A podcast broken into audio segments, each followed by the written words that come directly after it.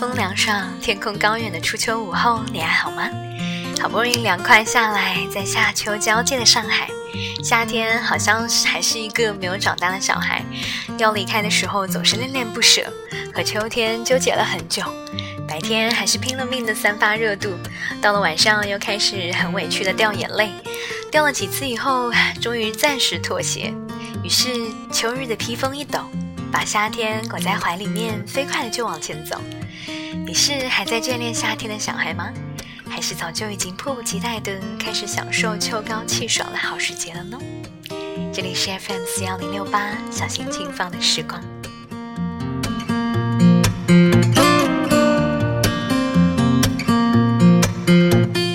一周的时间好像过得特别的快，但仔细回忆一下，竟然也是做了很多的事。策划了很久的一个项目终于落地。上一周又是拍人物的海报画面，又是拍故事短片，搞得我焦头烂额。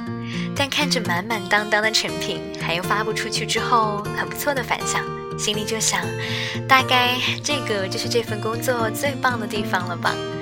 看着每个人的故事，从我和他们的交谈中，变成笔下的文字，再变成一个一个富有灵魂的相片和生动的影像。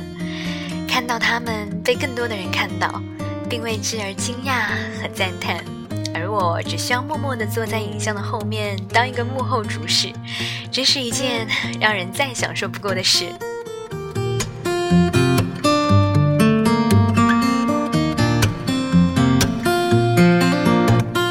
除了工作忙碌而顺利的展开，我还在这周追了一部有趣的日剧。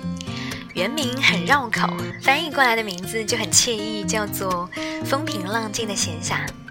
嗯，在周围的朋友强烈的抗议下，我就暂时不剧透了。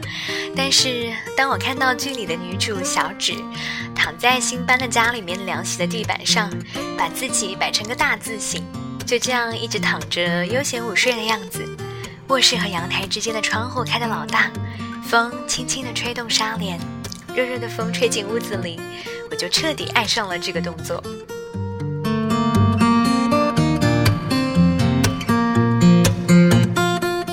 于是乎，后面每当刷到朋友圈有什么好吃的，一个很棒的食谱，一个美丽的地方的旅行的照片，一个收拾的很漂亮的家，比如 whisky 加苏打水，再加一点巧克力、薄荷冰淇淋一起吃。比如在大理的村落，有一栋自己的小屋子，推开阳台出去，站在露台上，就能够看到远处宽广的远山和层层叠叠的树林。我就会一转身，一扭头，在卧室的被窝里面摆成个大字形，然后闭起眼睛想：这也太美好了吧！幸福指数就会噌的一下窜得老高。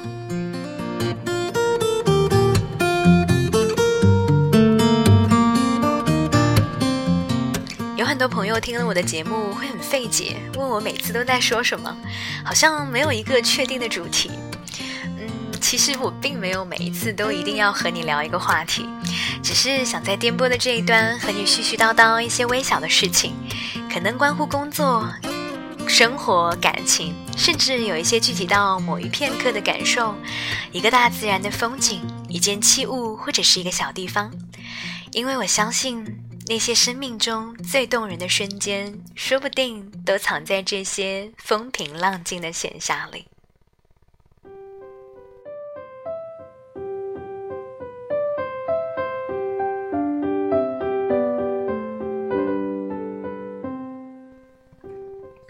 大半年的工作终于告一段落。其实不更新的这段时间里面，实在是欠了很多想记录下来的时刻，来不及好好的写一写。细细的回忆一番，竟是真的做了许多许多的事情，办了几场签售，搬了新的工作室。前阵子十周年开业，我在自己的工作室里面顺便做了一场摄影的展览，全部展出的作品都是从零九年到一九年拍摄的照片。展览的路线动图是我想的，从工作室的一楼到三楼，从第一年到第十年后的今天。所有的照片按照的时间的线条，一个时间节点自另一个时间节点的跳跃。开业日的前一天，那些照片被打印好送达。我站在一楼的厅里，一张又一张着翻着看，笑着笑着，竟然想哭一哭。时间的力量实在是庞大，让人心生敬畏的同时，遗憾、快乐、青春、美好、再见和相见，细数翻涌而至，难以描述。再抬头看这个空间，鸡皮疙瘩都浮出来。十年前来北京，至今日翻山越海，应该经历的、不该经历的都没有错过，也都迎头按了下去。变成软软的云朵梯子，送我至此刻。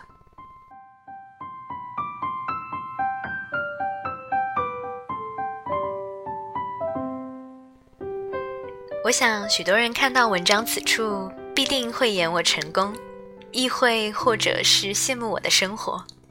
其实我自己也是时常想一想，觉得很满足。还有什么要追求的呢？实在是真心热爱我正在做的一切。也高频率的从中可以得到自我价值感和幸福的指数，但也正是这一句“还有什么要追求的呢？”造就了每一个人，在整个的人生旅途中无法停止思索：什么样的成功才是成功呢？普世里的幸福到底能有多幸福？我常常与工作的同伴讨论一个纠结点：人人都说要努力要成功，那么。是否像列车行驶一般，有一站一站的目的地呢？我们的票根上是否是有终点站，还是这人生的列车只管往前冲？车头的列车长也似乎并不知道应该去向何方。前方有光，便再使把劲吧；前方有海，就再加一把油。什么？前面还有星辰美景，那更是要向前。人生不断向前的动力似乎永远都不缺，那停下来的信号是什么？什么时候才有资格停下来呢？人类正因为感情才有所困惑，因为有了困惑才愿意探索每一个路口，因为矛盾而迷人，因为有胆怯，鼓起勇气的时候才保有真正的力量吧。三十二岁的我在想这个。以及尚未得到的得以说服自己的答案，既然仍然无解，那也不必踌躇，往前继续找一找吧。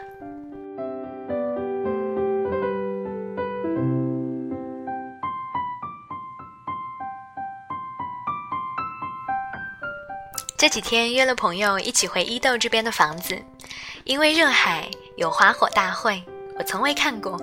只是在影视的作品和别人的口中听过无数次，花火如银屑、灿烂夏夜等等的形容词，于是就抱着一定很好看的笃定和能有很好能有多好看的微妙的不服气，回到了伊豆。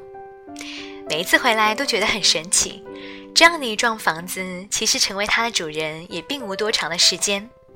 但回回推门进来的时候，木房子特有的被阳光蒸出的清清淡淡、让人踏实的香气，顿时就把一颗心安定住了。我早就约好了一年四次的园林整理和修剪，回来的时候正是日本的假期，没有赶上。园子里面的杂草都自顾自的长得很好。我在院子里面转了一圈，发现竟原本就是有一只绣球的，还有长在四周的一些野百合，都一朵一朵的开得很茂盛，还有一还有一簇黄色、紫色的小野花，在院子的一角开出了一小片。我赶紧跟园林公司打招呼说：“这些野花千万不要给我推平了，就留着它们。既然是生长在我的院子里，就是我的花了，更不必提还不需要我照顾。”他们便开得这样好，这样美，这样省心。以后我就照着你们啦。这样想了一下，谢谢你们安家在我这儿。又这样想了一下。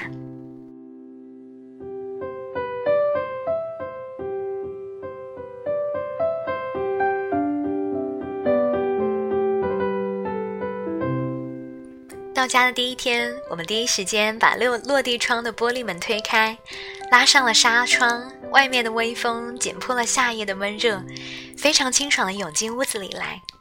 三个人泡了一池的热水，我倒了森林味道的盐浴进去，坐在浴缸里面，假装自己在泡温泉。之后，他俩穿着我的衣服瘫在沙发上，每一个人都倒了一杯柚子酒。我站在杯子架的旁边，从几十只杯子当中选择了最简单的玻璃杯，加了冰块进去，摇晃起来发出清脆的响动，并没有什么酒味，甜甜的，只有香，没有冲劲儿。我一面很嫌弃的与他们碰杯，怪这个酒根本不算是酒，一面抬着看着斜斜的木屋顶，外面全是鸟叫和蝉鸣。感觉冲山破石的穿越回了很小很小的儿时。我问：“你们听到蝉鸣了吗？”他们像废人一般，仍旧瘫瘫着，很小浮动的点点头。大家都不说话一会儿，然后几乎是同时发出“真好啊”的感慨。昨天我们约了一个全身的体检，开车从村子绕山路出去，开了一个小时，停下来买了两只棒冰。梨子味道的，吃进去浑身的清凉。八月份的日本实在是很炎热，我家在海边稍许好一些，但还是出门出门想喊救命。吃完那两只棒冰，我们俩的心情都好起来，车子里放起了老歌，摇头晃脑的继续走。开车的朋友突然说，在村子里的生活多奇妙，只要两只棒冰就幸福的顶天立地了。我明白他没有说出来的意思。在这里生活的时候，心中的物欲降到了最低，衣柜里面那个十件你都不到的白色衣服和白色的裙子已经觉得完全足够，再也不想买其他。心里盘算的都是中午做一点什么样的料理，晚上呢，明早呢，剩下的米饭不如烤成饭团，用牛奶和茶叶一起做一杯冰奶茶等等。心中的所有大志向都被这些温柔和毛茸茸的生活小细节磨去了大半，只想就此住下来。但是他又反过来点着我的头，让我陷入了是否还要回去大都市做一个忙碌人的沉思。也好，他就像是我生活中的一小，嗯，一小扇任意门吧。感谢努力的那个自己，让不想努力的这个自己拥有了。推门的机会。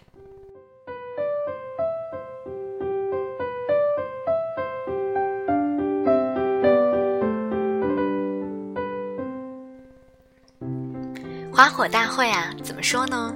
比我想象当中还要美好一千倍。美好的气氛从傍晚就开始，小摊子上的人渐渐多起来，那些挂着跑马灯、挂着的跑马灯也都亮了很多，居然还有免费的花火演出。我们坐定，眼前是热海的海面，吹着夏夜的风，弹着琴的拥有干净嗓音的男人在唱一首叫做《大海的声音》的歌，鼻子居然酸起来。我有些怀疑，为何而想要流泪？抬着看看金色的海尾的夕阳光道，还有背后的捞金鱼的摊子，手里的冰一拉罐上的水珠，咻的一下滑到手背上，再歪头看看他们俩。眼睛也是亮晶晶的，我想是因为太幸福了吧。虽然生活中都有好有坏，通俗而常规的压力与挫折，仍然谁也绕不开，犹如浪中行船，起起伏伏。但好的总比坏的多，这真让人高兴。花火大会的地点和我家还是有点距离的。结束之后，我们三个人把浴衣提起来，冲回车里。打开空调，把外面那层脱下来，穿着里面白色的衬裙，把鞋子也甩掉，一路嘻嘻哈哈的车行山路的往家中走。说了什么，我自然没有费心的去记住，但这美好、炎热、梦幻、温柔、浪漫的花火之夜，我永远都不会忘记。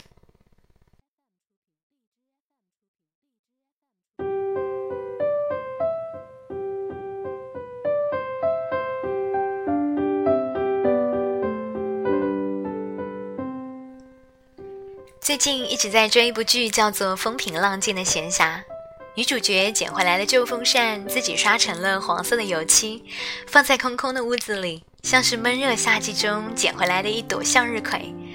所以那天买菜一眼看到了摆在醒目处的小黄风扇，就被击中，买了回来，还分给他一把小矮凳子，可以两百七十度全方位的转头。我在厨房烧菜，有的时候一回头看到他在客厅中摇头晃脑的样子，便觉得实在是太可爱了。吃过早餐之后，没有多久就开始盘算着新的吃食。昨晚买回来的鸡翅，加料酒、生抽、盐和香油腌了半个钟头，在外面的门廊处铺了小野餐的垫子，切好了冰西瓜，倒了冰梅子酒和冰乌龙茶，还有下酒的小零食，准备看着剧，全都预备好。开火，一边听着蝉鸣，一边听着鸡翅在火上发出微小的噼里啪啦的响动，一边闻着绿草发出的特有的蒸腾出的泥土香，这就是风平浪静的闲暇吧。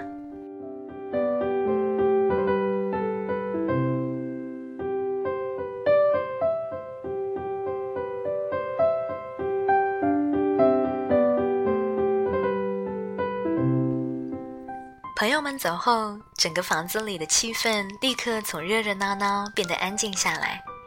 除了院中的蝉还在叫，小风扇发出极轻的响声。我把花火大会上买回来的表演歌手的 CD 放在 CD 机里播放起来，跟在海边听到的一样清亮，就可以冲到很高的天空上一样。上午买回来的无花果变得更软了一些，洗干净切成两半。又给自己弄了火腿片下酒，可惜忘买了黑胡椒和奶酪片。洗了一把脸，敷上了一层面膜，把落地窗推开，拉上纱窗，有一些晚风吹进来，窗帘轻轻地摆着。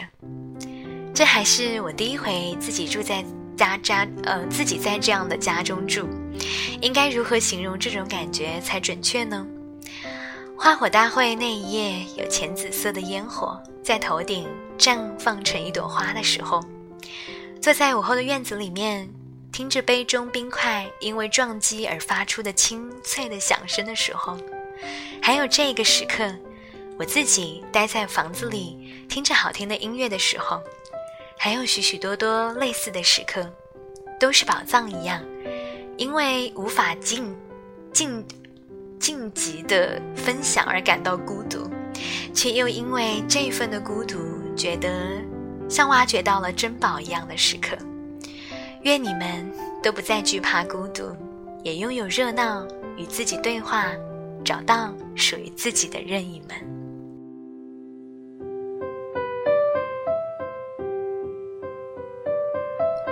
感谢你的聆听，我们下期节目再见。